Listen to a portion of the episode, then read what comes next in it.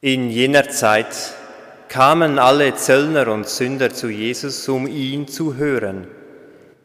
Die Pharisäer und die Schriftgelehrten empörten sich darüber und sagten, dieser nimmt Sünder auf und isst mit ihnen. Da erzählte er ihnen dieses Gleichnis und sagte, ein Mann hatte zwei Söhne. Der jüngere von ihnen sagte zu seinem Vater, Vater, gib mir das Erbteil, das mir zusteht.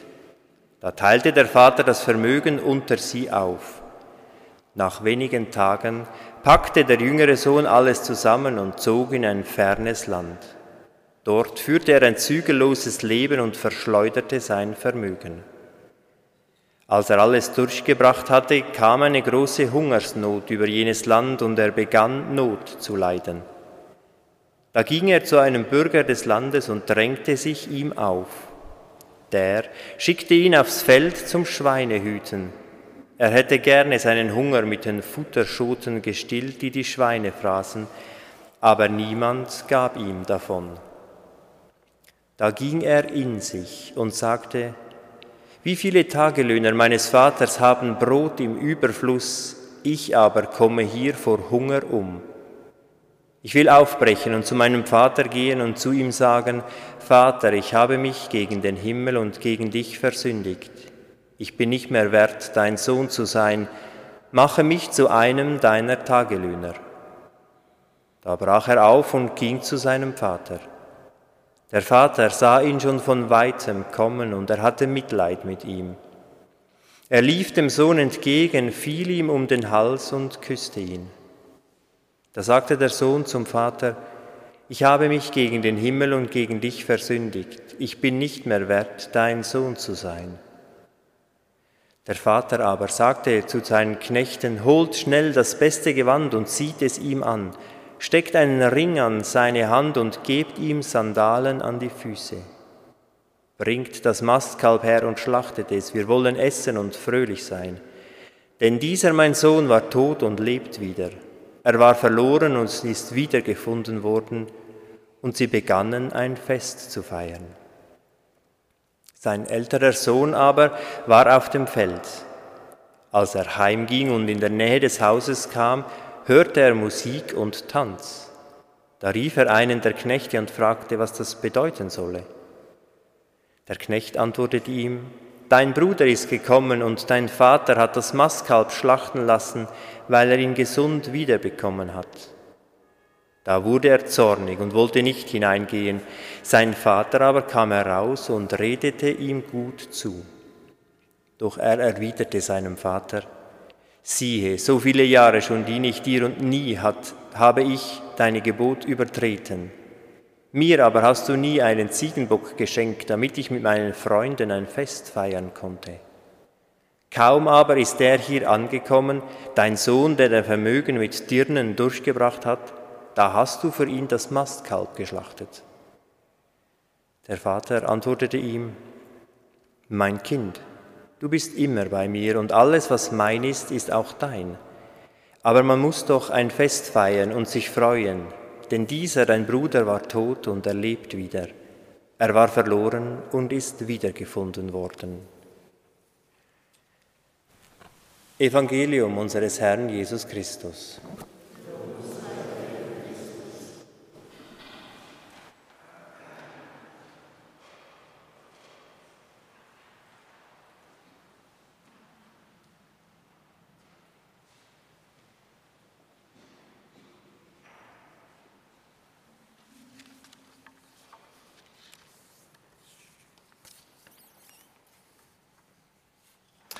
Liebe Schwestern und Brüder im Glauben, der Vater überlässt dem jüngeren Sohn das halbe Erbe und lässt ihn ziehen. Warum macht er das? Wenn der Vater den Sohn auch nur ein bisschen gekannt hat, hätte er wahrscheinlich antizipieren können, dass der jüngere Sohn mit dem Geld nicht vielleicht sehr gut umgehen wird. Ja, dass er es wahrscheinlich verprassen wird. Und doch hat er ihn ziehen lassen. Ich weiß nicht, ob Sie das Enneagramm kennen. Das Enneagramm ist so eine Typologie von denen gibt es ganz viele verschiedene, die den Menschen in verschiedene Typen einordnet. Und so, damit man sich selber ein bisschen besser kennenlernt. Und das Enneagramm, das hat neun Typen. Und es ist eine Typologie, die christlich konnotiert ist. Das heißt, das Christentum wird als Schablone dahinter genommen. Und es arbeitet mit den Wurzelsünden, also dass es neun Sünden gibt. Und nun sagt dieses Enneagramm, damit wir als Menschen von einer unreifen Persönlichkeit zu einer reifen Persönlichkeit werden, müssen wir durch unsere Sünde hindurchlaufen. Also dass wir eine gewisse Zeit in unserer Sünde drin sein müssen und die erleben müssen, um zu verstehen, dass es dort nicht weitergeht. Also gleichsam, wir müssen zuerst mal wie unser Vermögen verprassen, um zu verstehen, dass es da nicht weitergeht und dann zurückkehren. Dann, wenn wir uns beginnen zu besinnen auf uns selbst und eben um Versöhnung bitten, zurückkehren zum Vater, um Versöhnung bitten und dort so zur reifen Persönlichkeit werden. Diese neun Typen, die meisten von uns haben alle Typen ein bisschen in sich, aber einer ist meistens sehr stark, sehr präsent. Und ich stelle Ihnen die neuen Typen vor, vielleicht finden Sie sich gleich sofort wieder und vielleicht auch nicht. Der erste Typ ist, ich habe Recht. Die Wurzelsünde ist der Zorn. Menschen, die oft zornig sind und immer Recht haben wollen. Der zweite ist, ich helfe. Das sind Menschen, die sehr viel helfen und stolz sind dass sie helfen. Die Sünde ist der Stolz. Der dritte, ich habe Erfolg. Menschen, die strahlen und viel Erfolg haben. Die Wurzelsünde ist da die Lüge. Sie betrügen oft sich selbst und manchmal auch andere. Der vierte Typ ist, ich bin anders. Sie vergleichen sich oft mit den anderen, sind oft schillernd. Und da ist die Wurzelsünde der Neid. Sie neiden anderen ihre Sachen. Der fünfte, ich blicke durch. Das sind Leute, die viel Wissen haben und dann das aber behalten. Geiz und Habsucht ist da die Wurzelsünde. Der sechste Typ, ich tue meine Pflicht, sehr pflichtbewusst. Da ist die Wurzelsünde die Furcht, die Angst. Oft tun sie es aus der Angst heraus. Der siebte, ich bin glücklich. Menschen, die nicht ihr Leiden nicht sehen wollen, sondern immer nur das Glück. Und da ist die Wurzelsünde die Völlerei, Maßlosigkeit. Der achte, ich bin stark, die Gewalttätigkeit, Menschen, die manchmal andere einfach so überrollen. Der neunte, ich bin zufrieden. Da ist die Wurzelsünde die Faulheit. Menschen, warum soll ich stehen, wenn ich sitzen kann? Warum sitzen, wenn ich liegen kann? Und die Faulheit ist da der, die Wurzelsünde. Nun möchte ich Ihnen eine Geschichte erzählen, wie diese neun Wurzelsünden vor Gott hintreten. Und zwar nicht vor Gott dem Vater, sondern vor Gott als Jesuskind, wie sie vor die Krippe hintreten und was Gott, was Jesus mit ihnen macht. Die neun Sünden kommen zur Krippe.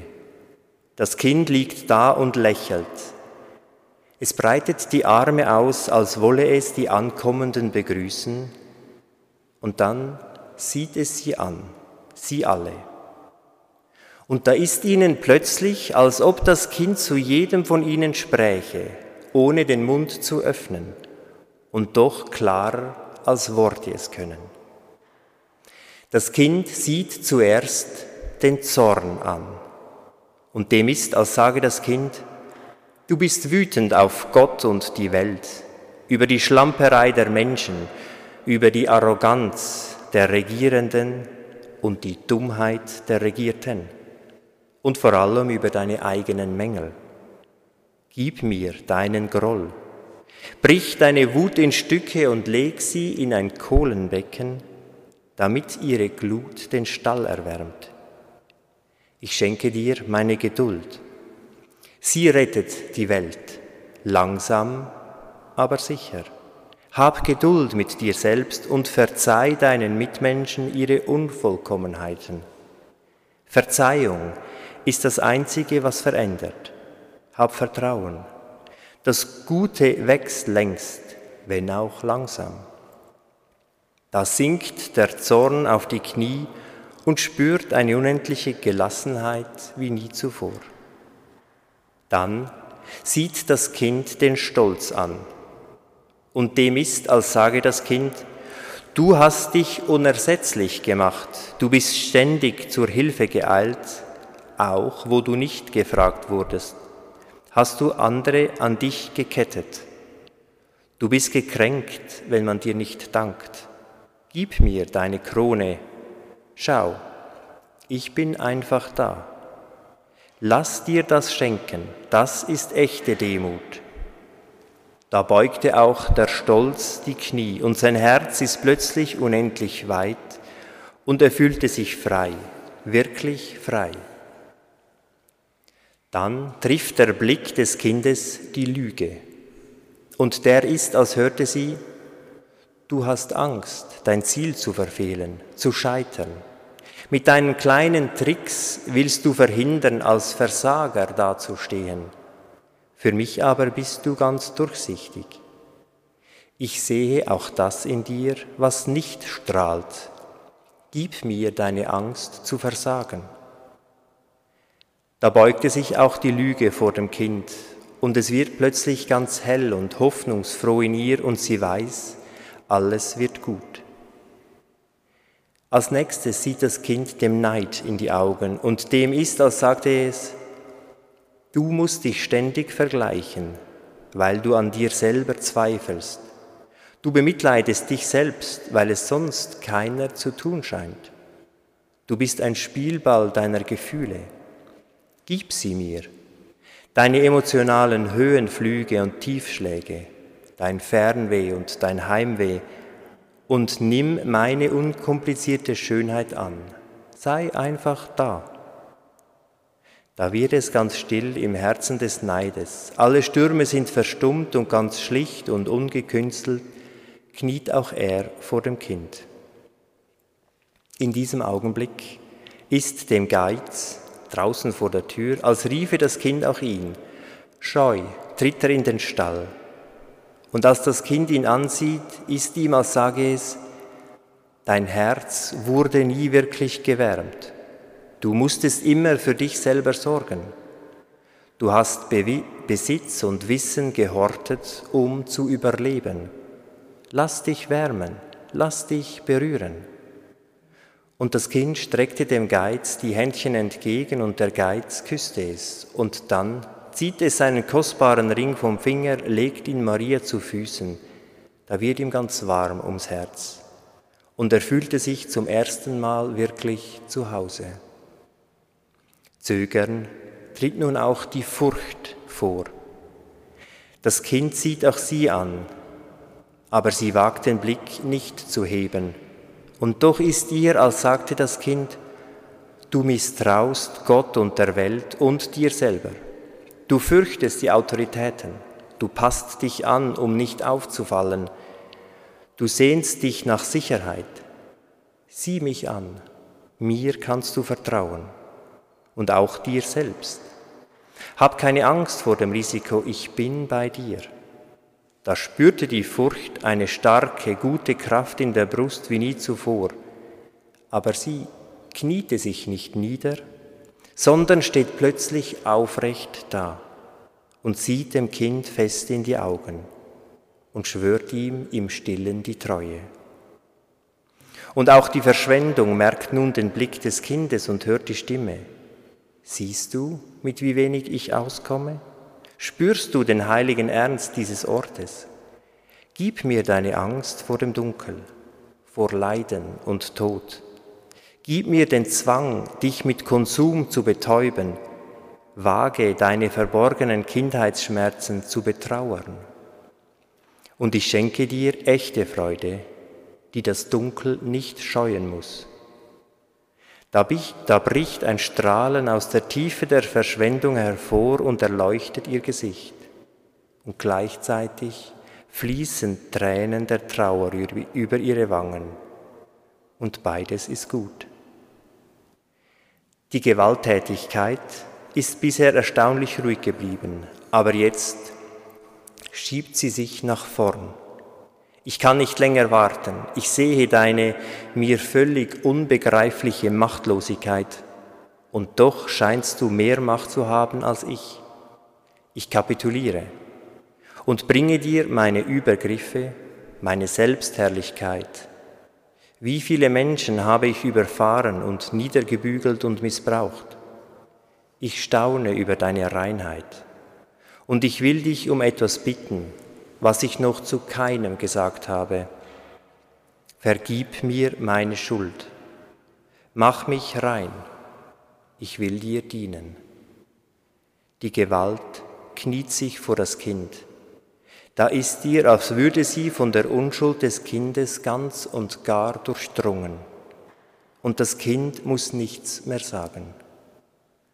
Und schließlich trifft der Blick des Kindes die letzte aller Sünden, die Trägheit. Und es ist ihr, als sagte das Kind, siehe her, wie unbequem ich es habe, und trotzdem bin ich voller Energie. Ich habe mich entschieden zu lieben, mich hinzugeben, und ich brauche dich. Du sollst den Menschen meinen Frieden bringen, auch wenn du dabei ein paar Schrammen abkriegst. Du zählst, und ich zähle auf dich. Gib mir deine Resignation und Gleichgültigkeit. Du meinst, du bist die Letzte, du sollst eine Erste werden. Da gibt die Trägheit den anderen ein Zeichen, und gemeinsam erheben sie sich und nehmen einander bei der Hand. Sie stehen um das Kind herum und sehen es voll Freude an und können sich nicht satt sehen. Und dann sehen sie einander an und umarmen sich und wünschen einander den Frieden.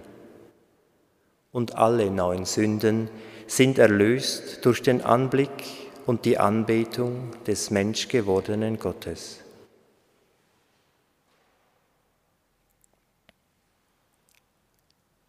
Ja, Gott versöhnt uns mit uns selbst, mit anderen, mit ihm wenn wir zu ihm hintreten und uns anschauen lassen. Amen.